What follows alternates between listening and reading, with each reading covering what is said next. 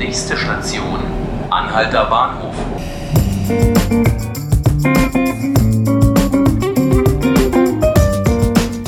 Hallo und herzlich willkommen zu 5 Minuten Berlin, dem Tagesspiegel-Podcast. Ich bin Melanie Berger. Heute ist ein Tag der Freude. Das hat Klaus Lederer, Kultursenator, an diesem Mittwoch an der Eastside Gallery verkündet. Denn die Zukunft des längsten noch erhaltenen Mauerstücks von Berlin ist anscheinend jetzt gesichert. Darüber spreche ich mit meiner Kollegin Laura Hofmann. Hallo Laura. Hallo Melanie. Was hat Lederer denn da heute verkündet? Ja, lange lag das Schicksal der Eastside Gallery zwischen Friedrichshain und Kreuzberg an der Spree ja in der Luft und heute wurde verkündet, dass die 1,3 Kilometer langen Mauerreste an die Stiftung Berliner Mauer gehen.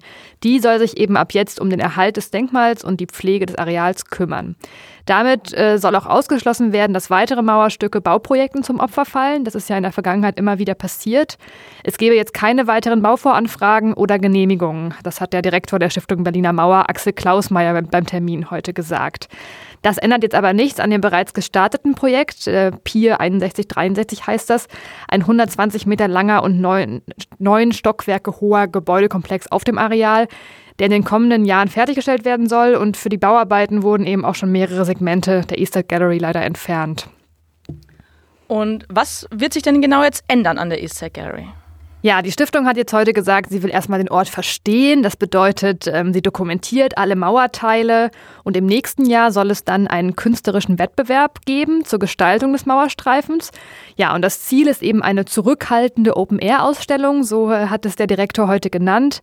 Er kann sich zum Beispiel ein großflächiges Foto aus der Zeit der Teilung vorstellen, ein bisschen wie an der Bernauer Straße.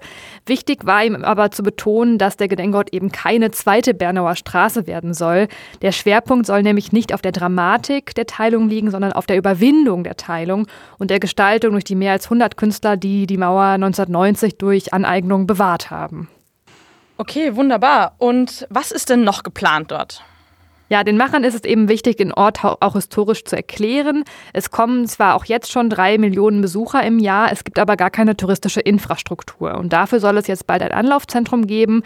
Ab dem nächsten Frühjahr zunächst eben einen Container als sogenannten Service Point, der dann auch als Ausgangspunkt für die Führungen dienen soll. Drei verschiedene Führungen bietet die Stiftung bereits an und zwei weitere sollen noch dazukommen. Außerdem will die Stiftung eine Smartphone-App für die Besucher und Audioguides für Spree-Schiffstouren entwickeln und zusätzlich soll es auch künftig kulturelle Veranstaltungen in zurückhaltendem Maße geben. Ja, und neben dieser ganzen Bildungsarbeit soll sich die Stiftung auch darum kümmern, dass das Areal nicht verkommt. Ähm, geplant ist, dass die Wasserseite der Mauer äh, gemäß dem Denkmalpflegeplan perspektivisch auch wieder weiß äh, wird. Und dafür soll sie jetzt alle 14 Tage von neuem Graffiti gereinigt werden. Und das neue Konzept sieht auch häufigere Müllreinigungen, also auch des ganzen Areals an der Spree vor. Wunderbar. Liebe Laura, ich danke dir, dass du mich und die Hörer über die Zukunft der Eastside Gallery informiert hast. Gerne. Das war's für heute von unserem Podcast. Wir hoffen, Sie hören auch morgen wieder zu und wir verabschieden uns aus der Tagesspiegel-Redaktion. Tschüss.